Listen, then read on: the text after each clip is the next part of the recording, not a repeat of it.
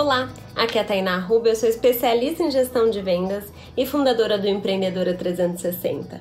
E hoje eu tô aqui para te dar uma dica sobre você realmente se especializar no seu público. Nós temos aqui em Campinas a oficina do estudante, que além de escola é também cursinho.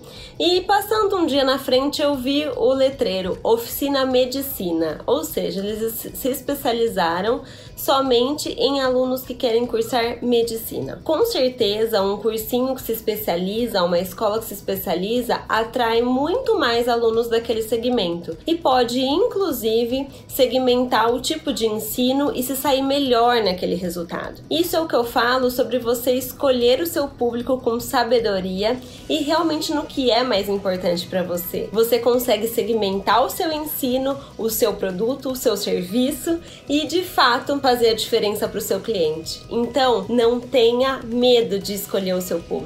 Eu te garanto que você vai vender muito mais. Um grande beijo e até amanhã. Tchau, tchau!